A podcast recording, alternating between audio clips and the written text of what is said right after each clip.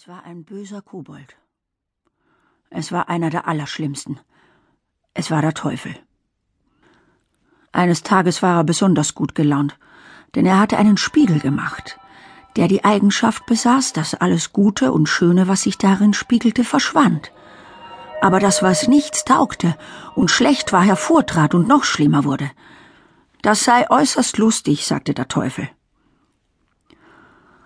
War ein Mensch fromm, dann zeigte sich ein Grinsen im Spiegel, so dass der Teufel über seine künstliche Erfindung lachen musste. Alle, die die Koboldschule besuchten, denn er hatte eine Koboldschule, erzählten überall, dass ein Wunder geschehen sei. Nun könne man erst sehen, wie die Welt und die Menschen wirklich aussehen. Sie liefen mit dem Spiegel umher, und zuletzt gab es kein Land oder keinen Menschen mehr, der nicht verdreht darin erschienen wäre. Nun wollten sie auch zum Himmel fliegen, und je höher sie mit dem Spiegel flogen, umso mehr grinste er, sie konnten ihn kaum festhalten.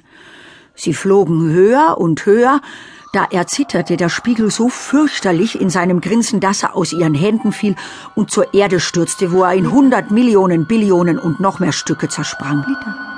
Und nun verursachte er viel größeres Unglück als vorher. Denn einige Stücke waren kaum so groß wie ein Sandkorn und wo jemand sie ins Auge bekam, blieben sie sitzen. Und da sahen die Menschen alles verkehrt. Oder hatten nur Augen für das Verkehrte bei einer Sache. Denn jede kleine Spiegelscherbe hatte dieselben Kräfte, die der ganze Spiegel besaß. Einige Menschen bekamen sogar eine Spiegelscherbe ins Herz. Und dann war es ganz schrecklich. Denn das Herz wurde zu einem Klumpen Eis.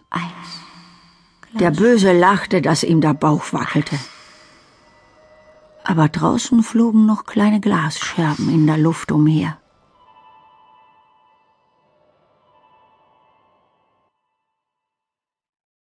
Zweite Geschichte.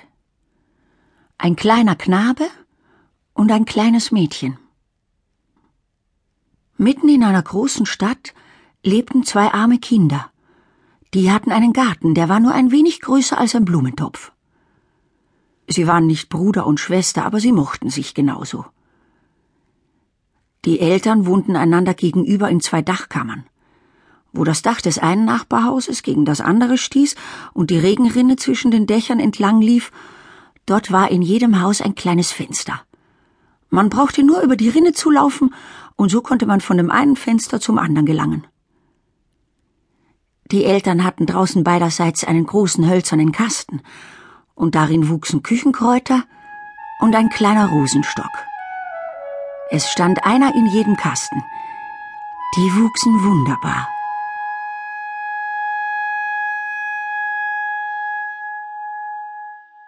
Die Eltern stellten die Kästen quer über die Rinne, so dass sie fast von dem einen Fenster zum anderen reichten und zwei Blumenhügeln ganz ähnlich sahen.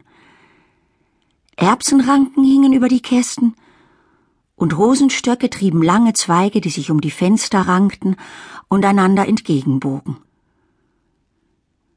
Da die Kästen sehr hoch waren und die Kinder wussten, dass es gefährlich war, hinaufzuklettern, durften sie auf ihren kleinen Bänken unter den Rosen sitzen und spielen. Im Winter hatte dieses Vergnügen ein Ende. Die Fenster waren oft ganz zugefroren. Aber dann wärmten die beiden Kinder Geldstücke auf dem Ofen und legten sie gegen die gefrorene Scheibe. Dadurch entstand ein schönes Guckloch. So rund, so rund. Dahinter guckte ein freundliches Auge. Eines aus jedem Fenster. Das waren der kleine Knabe und das kleine Mädchen. Er hieß Kai und sie hieß Gerda. Im Sommer konnten sie mit einem Sprung zueinander gelangen.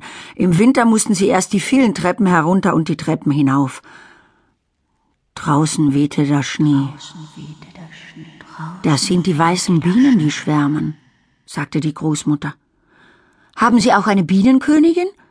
fragte der kleine Knabe, denn er wusste, dass die Bienen eine Königin haben. Die haben sie, sagte die Großmutter. Sie fliegt dort, wo sie am dichtesten schwärmen. Am dichtesten. Es ist die größte von allen. Und nie bleibt sie ruhig auf Erden. Sie fliegt wieder in die schwarze Wolke hinauf.